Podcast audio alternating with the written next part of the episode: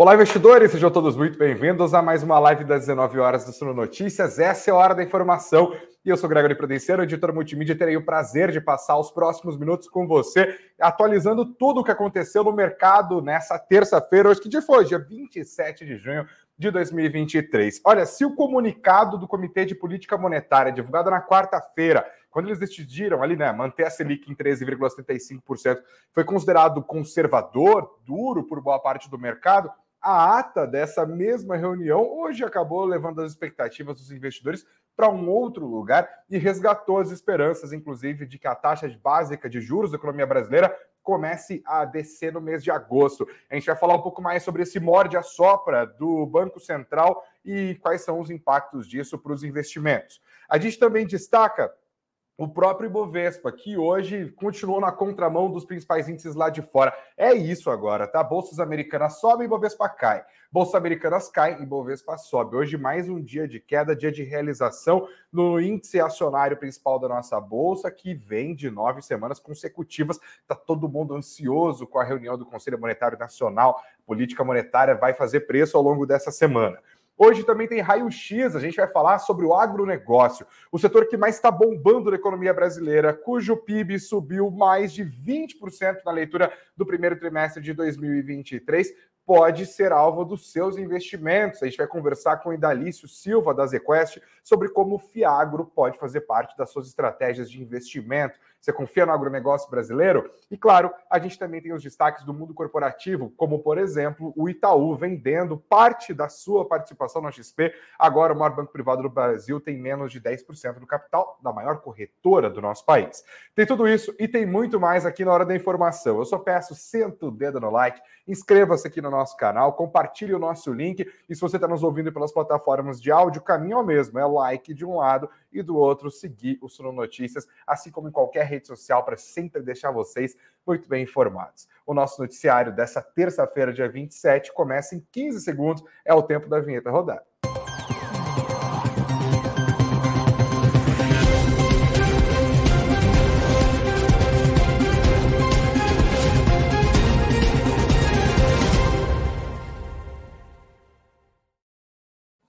Fala investidor, fala investidora, sejam todos muito bem-vindos aqui à Hora da Informação do Suno Notícias. Obrigado a todos vocês que já estão deixando os comentários aqui. Eu já vou ler um pouquinho para a gente fazer juntos essa construção de conhecimento aqui do Suno Notícias. Eu abro a nossa conversa de hoje já olhando, claro, a matéria de fechamento do Ibovespa que está no nosso site, está aqui no suno.com.br barra notícias, suno.com.br barra notícias. Vem aqui acompanhar juntinho comigo. Gente, o dia foi bastante positivo por alguns aspectos que a gente está pensando no Ibovespa, tá? Isso porque, como eu disse na abertura, as bolsas americanas hoje ganharam força, ganharam é, tração, repercutindo indicadores econômicos melhores do que se esperava lá na maior economia do planeta. Além disso, aqui no Brasil, o IPCA 15, que foi sendo digerido ao longo do dia, em linhas gerais, manteve a expectativa de que a inflação está perdendo força. Embora, por outro lado, tenha reforçado a perspectiva de que essa perda de força do, da nossa inflação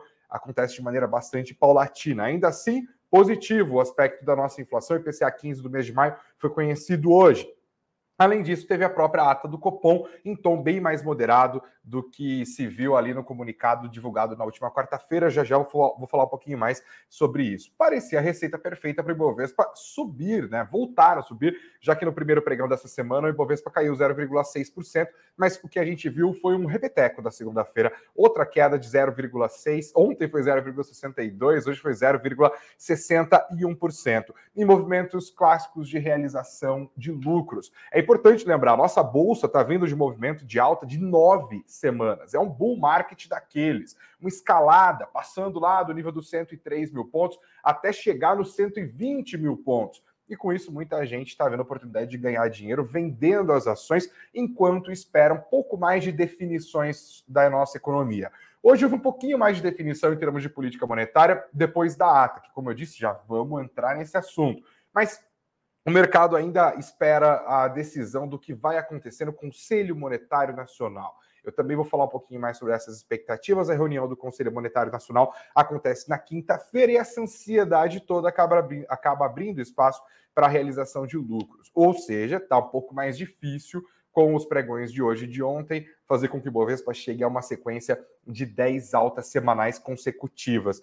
No final das contas, gente, outros aspectos também acabaram pesando, tá? O petróleo, por exemplo, né, que acaba afetando as ações de Petrobras e outras empresas do setor. Tombaço, 3% de queda hoje levou consigo as ações da Petrobras. Vale, ação mais pesada do Ibovespa, hoje subiu com a alta do minério de ferro, enquanto os investidores esperam uma retomada da economia chinesa. Essa história da economia chinesa tá uma emoção atrás da outra, né? Meio que num dia você olha o indicador econômico e fala assim: olha, a economia chinesa está retomando, hein? Os caras vão ter apetite por minério de ferro, por commodities de maneira geral, bora comprar Vale. Daí sai um outro indicador que aponta fraqueza ou incerteza sobre o futuro da atividade econômica da segunda maior economia do planeta, fala, hum, não tá muito bom não, não vão ter fôlego para comprar commodity, inclusive minério de ferro, melhor vender Vale. E assim vamos, para cima e para baixo, mas é bom lembrar, no ano a Vale acumula perda de praticamente 25%. Outras empresas de siderurgia e mineração também estão numa situação complicada. Mas hoje, esses papéis acabaram subindo junto com o minério de ferro.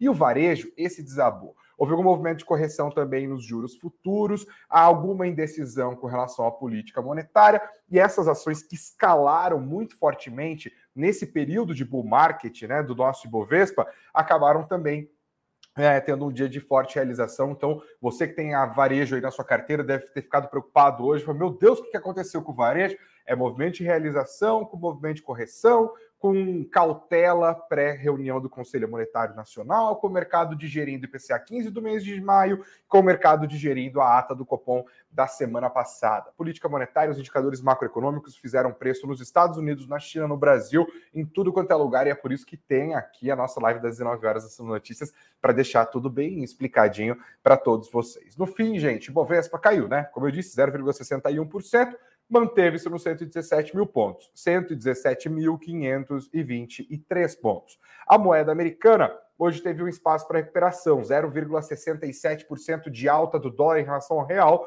e a cotação ficou em R$ 4,79. No final do dia eu te dou uma doleta, você teve que me devolver 4,7987. Agora, é, eu coloco na tela o mapa dos ativos para a gente dar uma olhada na fotografia do dia. Vou colocar bem grandão aqui na nossa tela para a gente conseguir enxergar. Ó, tá vendo? Dia de realização de lucros, né? Bem parecido com o mapa do Ibovespa de ontem. Se você acompanhar a gente na nossa live aqui no YouTube ou no Spotify, tem a oportunidade de ver a transmissão de vídeo, você deve se lembrar que o mapa dos ativos da segunda-feira não está muito diferente do mapa dos ativos dessa terça-feira. Os bancos, por exemplo, que ontem caíram, hoje caíram também, em bloco. Não sobrou um para contar a história. Ontem, Petrobras e Vale até que subiram, mas hoje a Petrobras acabou pegando carona junto ali no movimento do petróleo, que também abriu espaço para é, um cenário ali de realização de lucros, né? Que a Petrobras também tem escalado muito fortemente nos últimos dias, conforme especialmente investidores estrangeiros olham e falam: hum, esses, esses, papéis dessa estatal estão baratos. Hoje não foi o caso, tombou todo mundo, é, Petrobras, Prio, a galera foi toda para baixo. Ele tem um quadradão verde no meio da sua tela, como a gente diz em Piracicaba, que é verde, é, que é o papel da Vale, né? As ações da Vale uma valorização de 1,2%, e realizações e realizações no setor de energia elétrica, serviços médicos hospitalares, madeira e papel, é, shopping centers, construção civil, ó, que é outro setor muito sensível ao nível de juros, também abriu espaço para realização forte aqui, queda de mais de 3%, tanto em Cirela quanto em Zetec, também os papéis de MRV. No setor de varejo, como eu destaquei aqui, também não sobrou ninguém para contar a história. Loja Renner tombou quase 3%,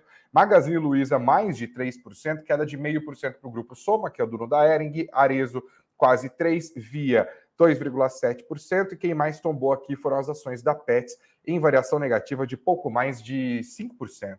O IFIX hoje não teve essa, não. Continuou a subir, impressionante o IFIX, né? 0,22%, uma variação considerável quando a gente está olhando para o IFIX, que é bem menos volátil do que o nosso Ibovespa. No fechamento, 3.116 pontos. Quando você vai no status investe ali no mapa dos fundos imobiliários e divide por setor, você vê um dia majoritariamente positivo nos fundos de papel, também majoritariamente positivo nos fundos de tijolos, mas a gente teve algumas variações negativas importantes de fundos de tijolos que pesam bastante. É o caso do BRC OS 11 e o BP BBPO. Também teve queda do XPML e do BTLG11, falando dos fundos de tijolos. Nos fundos de papel, como eu disse, majoritariamente positivo, mas quedas de MXRF11 e KNCR 11. Nos fundos mistos, o dia também mais positivo do que, do que negativo. Destaque para JSRE 11, com variação positiva de mais de 2%, que é uma bela de uma variação para cotas de fundos imobiliários. A gente não costuma ver essas variações desse tipo, não. Eu vou falar agora sobre a ata do Copom. Aqui no nosso site também tem matéria sobre isso. Mas antes, deixa eu dar uma olhada nos comentários aqui. Mais uma vez, aproveito para pedir para você sentar o dedo no like, se inscrevendo aqui no nosso canal. Boa noite para todo mundo. Boa noite para a Nancy Utida, sempre junto com a gente, que já registrou o like dela. E o Roder Grafista já está até respondendo aqui a nossa pergunta. Você que está nos acompanhando pelo YouTube e também pelo Spotify, pode deixar o seu voto. Eu quero saber o que, que você acha que vai acontecer com a Selic na reunião de agosto do Comitê de Política Monetária. Vai ficar estável nos atuais 13,75%, vai ter uma queda de 0,25 ponto percentual, uma queda de meio ponto percentual, ou vai dar a louca no Banco Central, eles vão subir esse negócio. Deixa seu voto, deixa também o comentário. Aqui, por exemplo, o Roder Grafista está falando aqui, ó, Boa noite, Greg. A ata me surpreendeu, veio mais positiva do que a minha expectativa. Agora sim, acredito em uma provável queda da Selic no mês de agosto. É, e ele pontuou também, se não me engano, o Gabriel Galípolo já vai estar junto no próximo Copom. É verdade, vai ser o primeiro Copom do Gabriel Galípolo. Então será uma força do governo lá dentro para baixar os juros, o que torna esse evento ainda mais provável. Obrigado, Rodrigo, pelo seu comentário. Marcos junto com a gente. O Edson todos os dias aqui sentando o no like, feliz com os fundos imobiliários voando, né, Edson? O José Barbosa nos cumprimenta também, o Davi Tavares, o Vinícius Nunes, meu amigo aqui, ó, mandando um beijo de Brasília.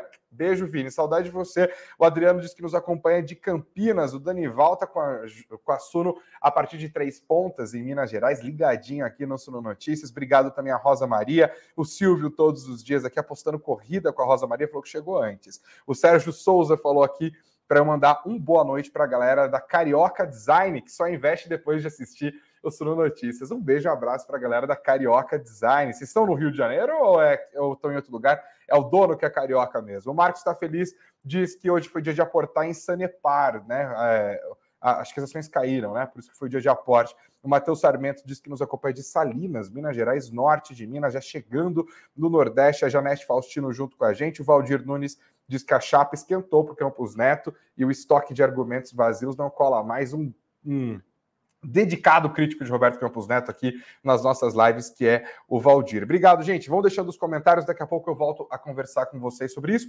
Eu já vou fazer, então, é, a nossa conversa sobre a ata do Copom. Para você que está chegando agora, não, não se perder nessa história, a cada 45 dias, os integrantes do Comitê de Política Monetária decidem o que fazer com a taxa de juros da economia brasileira. Eles, eles olham para vários indicadores macroeconômicos que estão fotografando a economia sempre no passado, óbvio, né? O próprio IPCA, que é a inflação oficial, o IPCA 15, os cálculos que eles tiram dentro dessas leituras, que é o caso do núcleo das inflações, como é o caso dos serviços subjacentes, que são mais sensíveis ao nível da atividade econômica e, portanto, mais sensíveis também aos instrumentos de política monetária, que é a própria taxa Selic. Eles também olham para o boletim Focus, que contém nele as expectativas de inflação. Eles estão preocupados, né? Tem que fazer com que as expectativas de inflação sejam ancoradas para as metas, que são definidas pelo Conselho Monetário Nacional, formado pela ministra do Planejamento, Simone Tebet, pelo ministro da Fazenda, Fernando Haddad, pelo presidente do Banco Central, Roberto Campos Neto. Perfeito. Nas últimas sete reuniões, o Comitê de Política Monetária se reuniu e falou: vamos manter a Selic em 13,75%, um nível bastante restritivo. Ele sobe juros para fazer com que a atividade econômica freie e assim impedir que a gente entre num processo de escalada de preços, o que faz com que a inflação vá para cima da meta. Perfeito? Só que a situação agora mudou. A gente está vendo a inflação um pouco mais comedida, o mercado de trabalho estabilizado, a gente tem fraqueza econômica em vários indicadores importantes, com exceção do agronegócio, sobre o qual falaremos logo na sequência com o Idalice, que já está se posicionando aqui. Então, a política monetária tem feito esse papel no Brasil de se tornar um ator político, inclusive. Não à toa, presidente Lula e petistas, ministros do governo e também empresários estão criticando o Banco Central por conta da manutenção desses juros neste patamar alto. O Banco Central tem argumentado que é necessário manter os juros neste patamar alto. Só que, na última reunião ocorrida na quarta-feira passada, o mercado não esperava uma queda da Selic. Mas esperava sim uma sinalização de que o início do afrouxamento monetário, isso é, o processo de queda dos juros no Brasil, seria iniciado no mês de agosto. Ah, essa era a aposta majoritária do mercado. E quando lemos e relemos o comunicado, nada disso. O tom do comunicado foi bem mais duro. Talvez você se lembre disso. E aí o mercado ficou na expectativa com a divulgação da ata do Copom. A ata é um documento mais amplo. Comunicado é um documento mais enxuto que traz os argumentos, as linhas principais ali e, claro, comunica a decisão do Comitê de Política Monetária, no caso, manutenção pelos 13,65%. A ata é um documento mais amplo. Ela acaba detalhando um pouco mais as discussões que acontecem dentro do Comitê de Política Monetária, que se reúne por dois dias ali, é formado por nove integrantes, o Campus Neto entre eles, e ajuda a gente a entender exatamente quais são as discussões que estão acontecendo ali dentro e ajuda também o mercado a antever os movimentos do Banco Central. É para isso que existe o mercado financeiro, para antever movimentos e alocar da maneira mais inteligente possível a partir da probabilidade do que vai acontecer no futuro. Política monetária entra com muita força dentro dessa equação. Pois bem, se o comunicado foi duro, o Comitê de Política Monetária talvez não tenha sido tão duro assim, pelo menos é o que mostrou a ata divulgada nesta terça-feira. E o mercado, como eu sempre digo, leu de lupa essa ata. Eu peguei aqui alguns pontos para destacar que ajudam a gente a entender é, um pouco mais desse debate. vou deixar bem grande aqui, fiz o download da ata. Claro que a gente não vai ler ela inteira, não é um documento muito longo, tá? Você que está estudando, querendo saber um pouco mais, dá uma lida, são sete páginas, se bem que assim duas páginas são, são capa e contracapa. Então são cinco páginas é, de argumentos aqui. Vamos tentar entender um pouquinho mais a cabeça dos, do Banco Central e como isso fez com que o mercado hoje, de novo, retomasse a aposta da Selic baixando no mês de agosto. Primeiro, é, o parágrafo número 12 aqui, que eu intitulei é, dicas para o governo. Eles estão falando das expectativas de inflação. E eles argumentam que as expectativas de inflação estão ainda desancoradas das metas definidas pelo CMN, tendo havido uma pequena diminuição da desancoragem na margem. Ou seja, melhorou, mas não melhorou tudo que eles acham que devia, devia é, ter melhorado. O comitê segue avaliando que as expectativas desancoradas elevam o custo para trazer a inflação de volta à meta. Por quê? Porque a expectativa de inflação é meio que uma profecia autorrealizável, né? Ela acaba se tornando inflação, que você acaba incorporando nas expectativas de elevação de custos o que você estima que vai ser a inflação no futuro. Então, se você vai pedir um emprego ou um aumento, por exemplo, você olha ali, olha, quanto que vai ser a inflação daquele período. Então, hoje eu vou pedir um aumento antecipado incorporando a expectativa daquela inflação. Isso significa que você vai ganhar mais, vai poder consumir mais, isso vai aumentar os preços, vira uma profecia autorrealizável. E eles pontuam que ancorar expectativas de inflação é muito importante para combater a própria inflação. E que se as expectativas de inflação não forem ancoradas, o custo para fazer com que a própria inflação convirja para a meta é muito alto, ou seja, tem que manter juros altos por mais tempo. Eles também pontuam, ressaltou-se novamente que o comportamento das expectativas é um aspecto fundamental do processo inflacionário, uma vez que serve de guia para a definição de reajustes de preços e salários, é isso que eu acabei de falar. Assim como a elevação das expectativas, há uma maior pressão para a elevação dos preços no período corrente, o processo inflacionário é alimentado para as expectativas. É isso. Também foi ressaltado que a ancoragem de expectativas é um elemento essencial para a estabilidade dos preços. E neste contexto, o comitê reforça que, e aqui que é importante, decisões que induzam a reancoragem das expectativas e que elevem a confiança nas metas de inflação contribuiriam para um processo desinflacionário mais célere, ou seja, a gente pode descer juros com mais rapidez e menos custoso, permitindo flexibilização monetária, aqui um eufemismo para o começo do processo de redução. Então é um recado para o governo, né? Tipo, parem de gastar ajudem a ancorar expectativas de inflação. Porque quando o governo controla o fiscal e as expectativas de inflação vão juntos sendo controladas com isso, o nosso trabalho também fica mais fácil. A gente pode começar o quanto antes e num ritmo mais forte a descer os juros.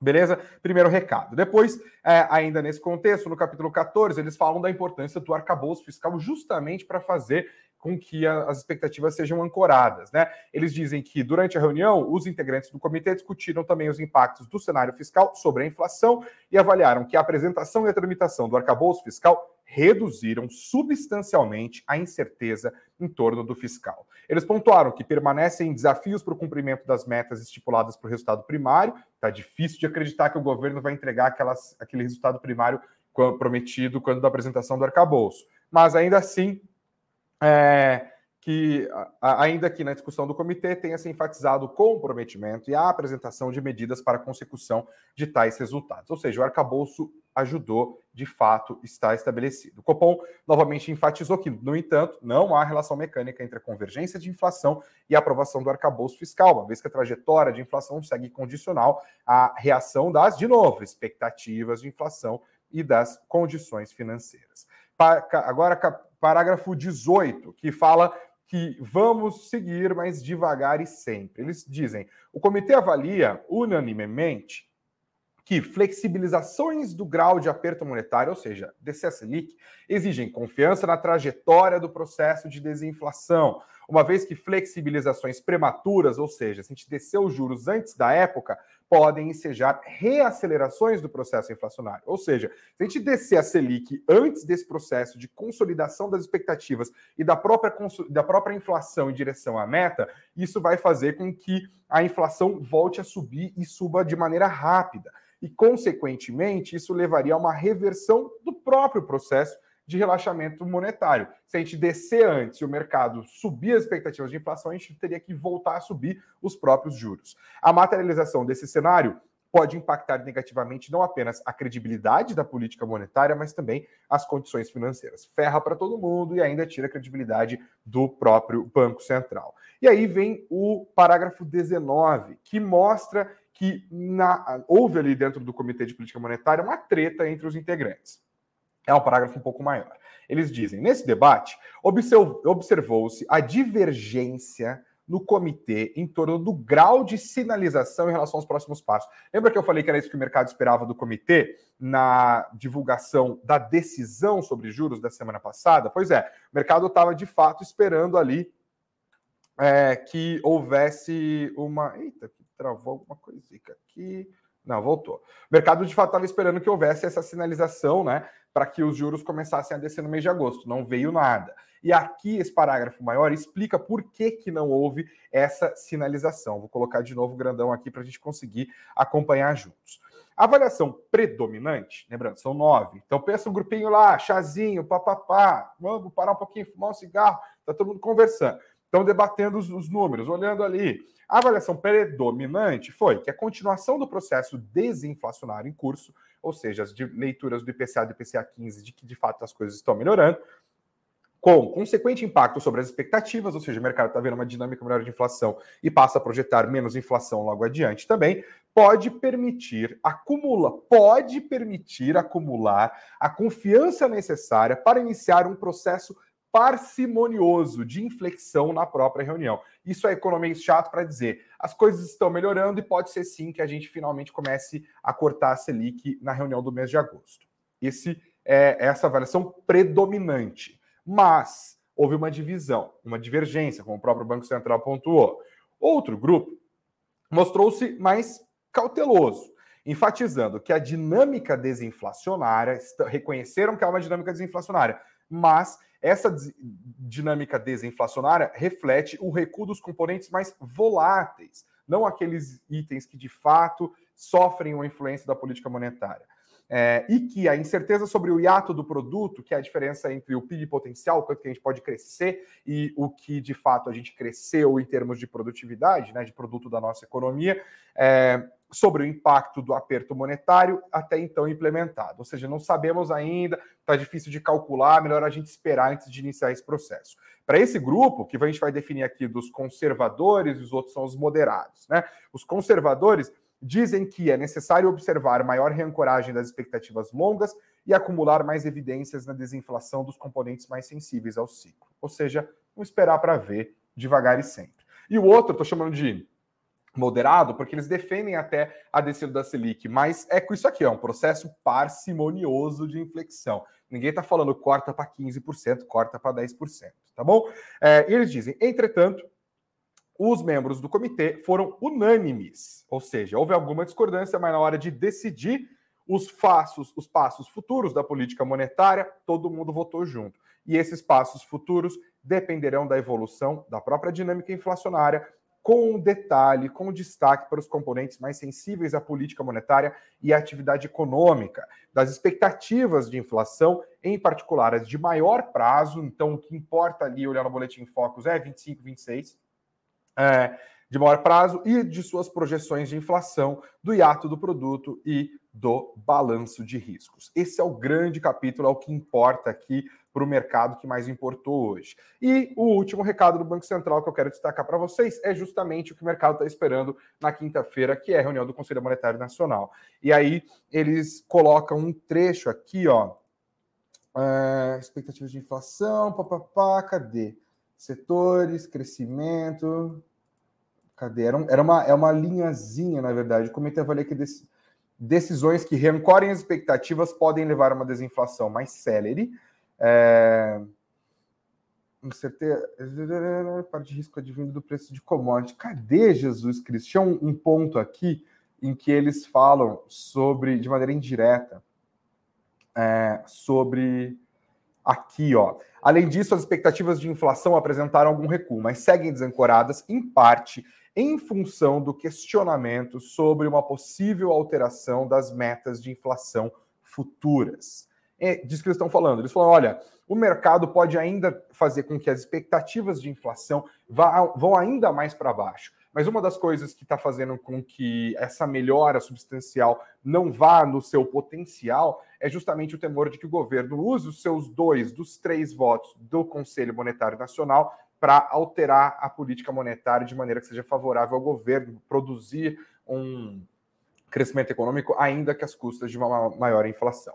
Portanto, parte das dúvidas serão dissipadas nesta quinta-feira na reunião. Lembrando, é Simone Tebet, ministro do Planejamento, Fernando Haddad, ministro da Fazenda, Roberto Campos Neto, presidente do Banco Central. O mercado espera que haja manutenção das metas de inflação em 3% para os anos subsequentes. Essa já é a meta de inflação para o ano que vem, já é a meta de inflação para o ano seguinte, tá? 24 e 25 a gente vai definir a partir de 2023, 26, a expectativa é que seja de 3%. Se houver um susto, espere um balançar do mercado financeiro. Se for em 3%, pode ser que as coisas melhorem e até que o Ibovespa volte a subir com força, apagando as perdas ocorridas nesta terça-feira e também na segunda-feira. Bom, por fim, para fechar esse capítulo, a Tebet falou: Ué, como que o comunicado foi tão rígido e a ata foi tão ruim? Ela, portanto, criticou a comunicação é, do Banco Central. Ela, ela disse: a impressão que eu tenho é que o comunicado é feito por um órgão e a ata é feita por outro. E por fim, como eu disse, o IPCA 15 de junho, que foi divulgado hoje, foi em maio, né? Perdão,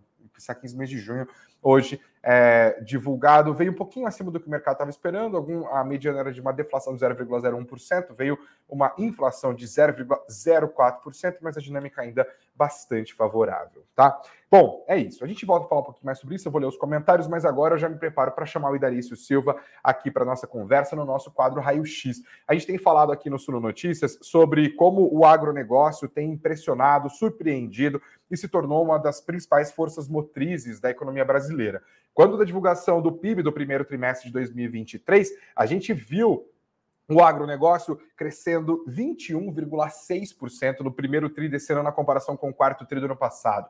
Na comparação do primeiro tri desse ano com o primeiro tri do ano passado, alta também impressionante de 18,8%. E é nesse contexto de um setor que cresce, que precisa de financiamento, que entram os fiagros, um produto que é bastante parecido com os conhecidos fundos imobiliários e que são uma opção para o investidor apostar no setor que mais cresce da economia brasileira. É por isso que nesse quadro Raio X a gente vai conversar um pouco mais sobre a dinâmica do agronegócio e também sobre as oportunidades de investimento nos fiagros com o Idalício Silva, ele que é gestor responsável pela estratégia de agronegócios dentro da Azequest. Dalício, seja muito bem-vindo aqui ao Suno Notícias. Deixa eu te botar aqui na nossa conversa. Boa noite para você. Tudo bem por aí? Boa noite, tudo bem, Greg? Muito bom estar aqui com vocês. Obrigado. Eu tinha falado para o Pedro que você podia entrar umas 19 10 mas eu me empolguei muito com política monetária. Peço desculpas para você, Dalício. Dalício, fala para gente por que, que o agronegócio está crescendo tão mais do que os outros setores da economia brasileira? É um negócio muito impressionante a diferença. O Greg, eu estava assistindo aí você comentando a ata do cupom e, e, e, a, e, a, discussão sobre quando o Banco Central baixa os juros, eu acho que tem uma uma parte interessante para poder destacar com relação ao agronegócio. Né? Tem boa parte da cadeia ela tem um vetor de crescimento que é estrutural é, e é global. Ele vai muito além do, do, do que é o crescimento setorial e da micro-região que é o, o Brasil. Né? Então, é, isso quer dizer que assim o setor ele tem um impulso e um motor é, e um momento de crescimento que é muito muito dado pelo pela demanda global de é, pela demanda global de crescimento, né? Então de, de alimento, de, de demanda por, por, por alimento, por uh, estratégia de segurança alimentar. Então no final do dia todos esses vetores, todos esses elementos impulsionam muito o setor.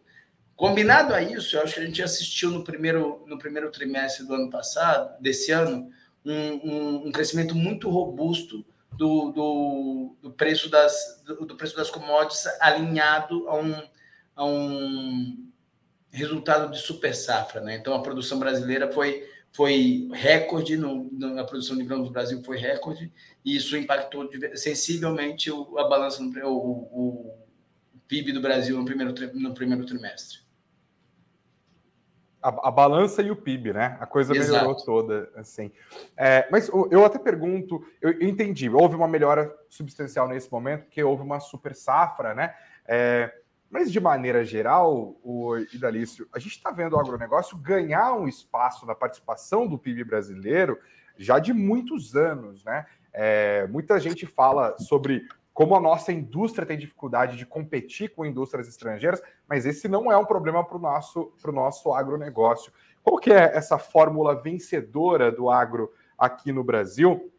E que, inclusive, parece fazer um milagre. Independe de governo, né? Governo de esquerda, governo de direita, confusão para cá, impeachment para lá, mas o agronegócio segue firme e forte.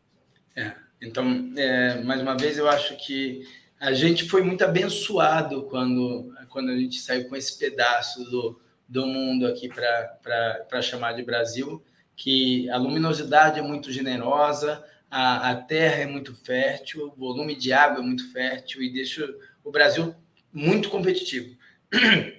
E não só é, a produção propriamente dita, mas toda a cadeia. Né? Então, a cadeia hum. toda que engloba o agronegócio, hoje ela representa quase 30% do, do, do agro. Né? Então, enquanto a agropecuária representa 7%, 8%, a cadeia toda representa 30%. Então, a gente está falando de serviço, está falando de industrialização de alimentos, toda essa, toda essa cadeia que, que, é, que é bastante robusta. Então, é, é, é, surpreendente perceber como a gente consegue ser muito competitivo em vários, em vários produtos. Né? Então, para poder dar um exemplo, a gente tem assistido um movimento bastante interessante do, do mercado de vinho brasileiro, que está se desenvolvendo muito, melhor, aumentou muito o consumo e aumentou muito o consumo de, de, de vinho nacional. Então, acho que é uma surpresa bastante positiva. A gente já é um líder no mercado de, de, de frutas, de produção e exportação de frutas. Então, laranja, melão, manga, são, são frutas que a gente domina, o mercado que a gente, os cítricos, a gente está crescendo bastante. Tá? Então, é, café já é, uma, já, já é uma certeza, então a gente está a gente está vendo o mercado de café. Se o Brasil já é o maior produtor, já é o maior exportador, mas o que a gente assiste agora é, são os produtores se verticalizando, tentando colocar a torrefadora, montar cápsula de café. Saber que quando o produtor monta a, é, a, a torrefadora e a industrializadora que monta a cápsula do café, ele deixa de vender ele deixa de vender saca de café de 650, 700 reais para vender saca de café 4.500 reais. Então, eu, geração... eu, imagino, porque a minha, minha máquina de café em cápsula lá é um dos maiores custos do meu orçamento. Assim, eles cobram caro. Então, então é uma geração de valor tremenda, né? uma captura de valor tremenda. Então, o valor agregado que tem dentro da cadeia, quando você verticaliza né? e, e, pega e, e vai ampliando a, a, a, capacidade de distribuição de produto, você consegue perceber muito ganho de valor. Sim. E aí, no final do dia, isso, isso tem se mostrado bastante robusto no setor. Agora, eu queria puxar um pouquinho para a parte do Fiagro, né? É, a gente participou do, do, evento do, do Fiagro Experience aqui na B3, né? Faz o quê? Um mês, mais ou menos? Eu tive o prazer de apresentar. Você participou de um dos painéis. E uma das coisas que foi muito conversada ali era essa distância entre o mercado financeiro e o agronegócio brasileiro, né? É, eu queria que você explicasse para a gente como que o Fiagro acaba sendo um símbolo dessa aliança entre esses dois setores, esses dois esteios da nossa economia. É, a verdade é que para poder fazer investimento no agro de maneira consciente, capturando as melhores oportunidades, eu acho que você precisa de bastante intimidade com o setor.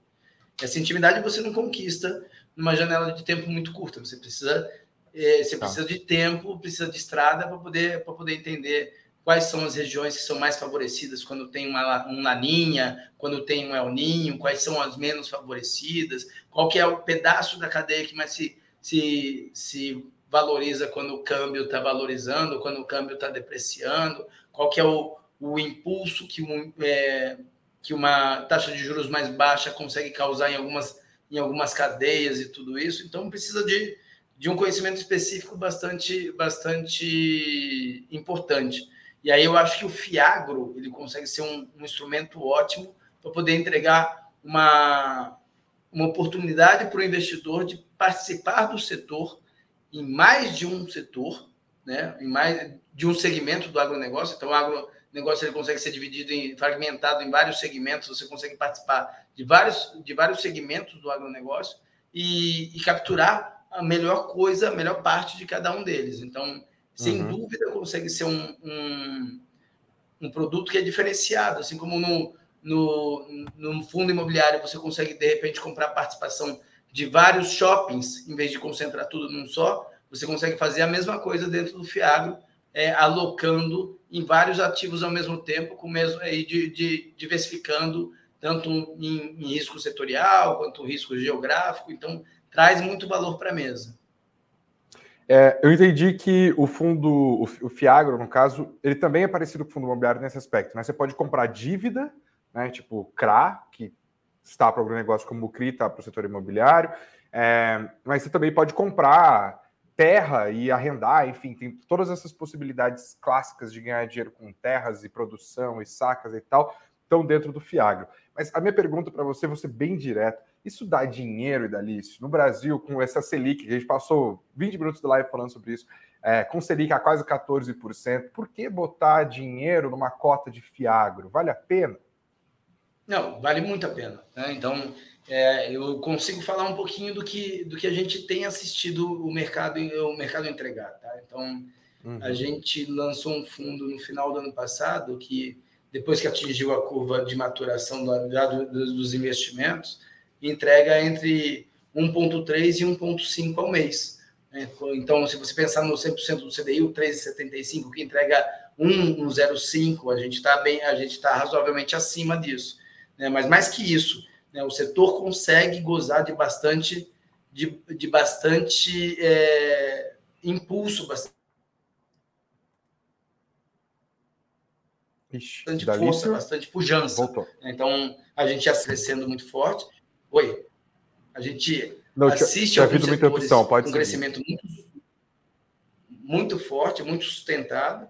Né? Então, é, quando a gente olha o setor de sementes, setor de fertilizante especial, crescendo a dois dígitos há mais de cinco, seis anos, até a própria valorização de terra. Né? Então, se tivesse terra seis, sete anos atrás, você teria quase que triplicado o valor do seu, do seu capital investindo em terra. Então, tem muito valor na mesa quando você explora a cadeia e tenta alocar, é, de preferência, em, no longo prazo, é, dentro da cadeia do agronegócio.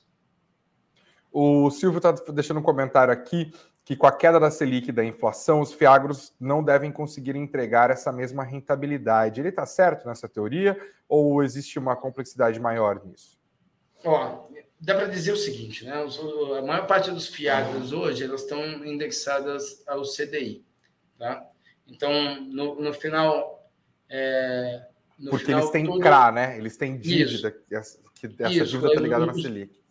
Boa, bem, bem, bem lembrado, tá? Então, tem dois tipos hoje de eh, clássicos de fiagro no mercado. Um que compra crédito, e aí compra crédito através da aquisição de CRAS, e um que compra áreas. Às vezes tem mix dos dois e tudo isso, então tem uma combinação, tem uma combinação disso. Mas é o, o todo mundo que tiver com área tem uma chance real de ter uma valorização bastante grande. E na parte do, dos créditos, tem alguma, alguma chance de também ser surpreendido positivamente. Primeiro, porque você, você tem dentro do, dos ativos que, que estão dentro, alocados dentro dessa carteira, duas coisas podem acontecer.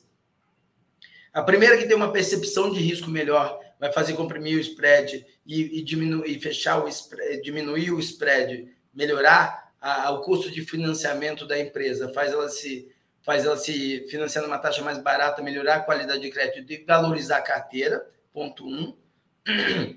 E o segundo é porque em alguns momentos, e a gente faz isso aqui um pouco, um, um pouco na, na ZQuest, a gente coloca kickers, que cap, são captura de prêmios, porque a, a, as empresas começam, começam a atingir níveis de performance mais elevados. Então, né, nesse momento, ele ainda consegue entregar mais retorno para o investidor ou manter o retorno do investidor mesmo com uma Selic mais baixa. Perfeito. Para fechar, em que tipo de estratégia de investimento cabe Fiagro? Eu acho que na parte de quem está alocando, cabe Fiagro em, em todo mundo que está pensando em ter um, algum produto de renda, porque é um produto que é isento de imposto de renda, com, na maior parte do tempo, com pagamento de de rendimentos mensais isentos. Então, eu acho que é um produto bastante interessante para quem pensa com, em ter uma parcela de renda ali. Então, você, é, você vai ter uma, uma janela de fiagros pagando entre 1%, 1 ao mês e 1,3%, 1,5% ao mês. É mais ou menos é essa janela que você vai ver.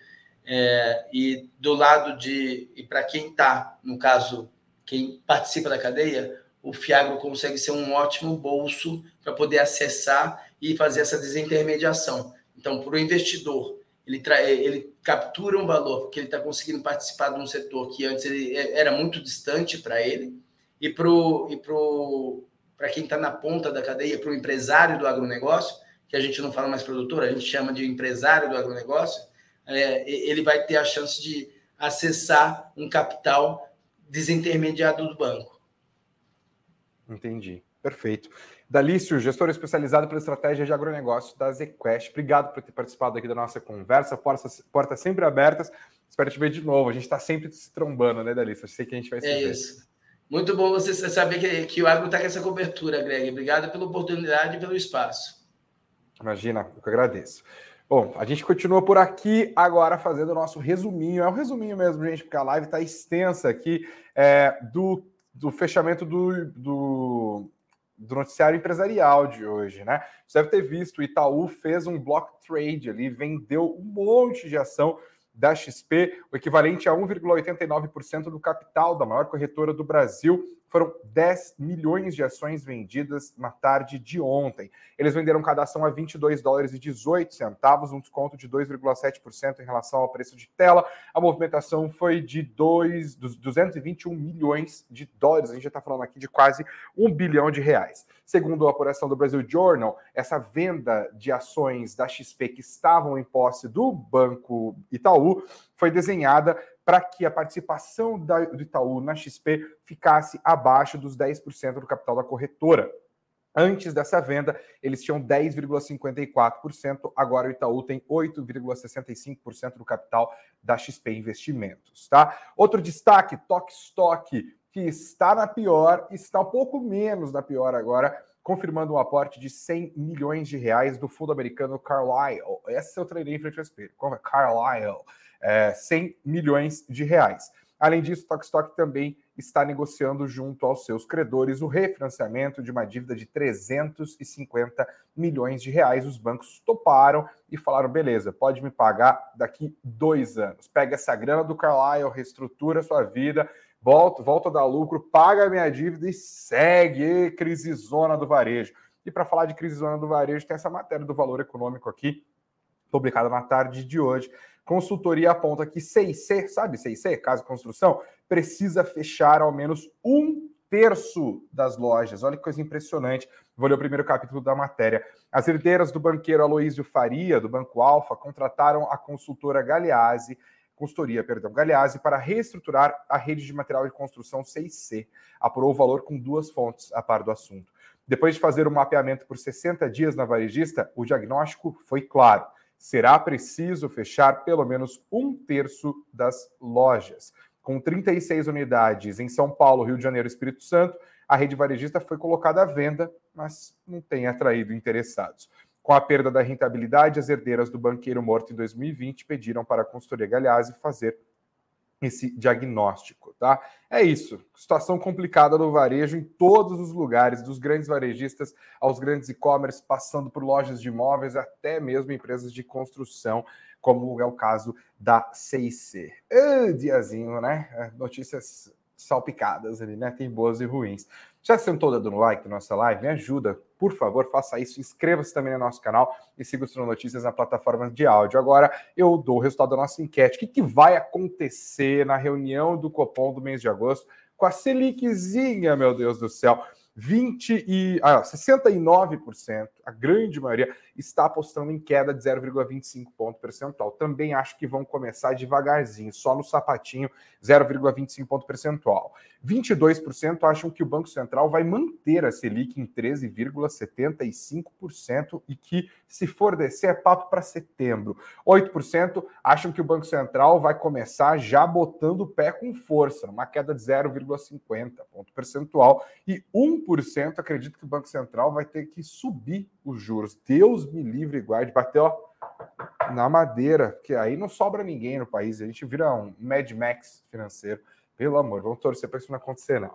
Obrigado a todos vocês que votaram, que se inscreveram no nosso canal, que deixaram os comentários, que engajaram junto com a gente aqui no YouTube, na plataforma de áudio da sua preferência. Estamos em todas, né? Apple Podcasts, Google Podcasts, estamos no YouTube, Estamos é, no Spotify, estamos no Deezer, em todas. Muito obrigado a todos pela audiência. Não se esqueça que amanhã, às 19 horas, temos um encontro marcado. Beijos aos de beijos, abraços aos de abraços, muito dinheiro no bolso e que venha a quarta-feira. Senta o dedo nesse like. Cadê minha vinheta aqui? Que eu até perdi ela no computador. Tá em algum lugar? Achei.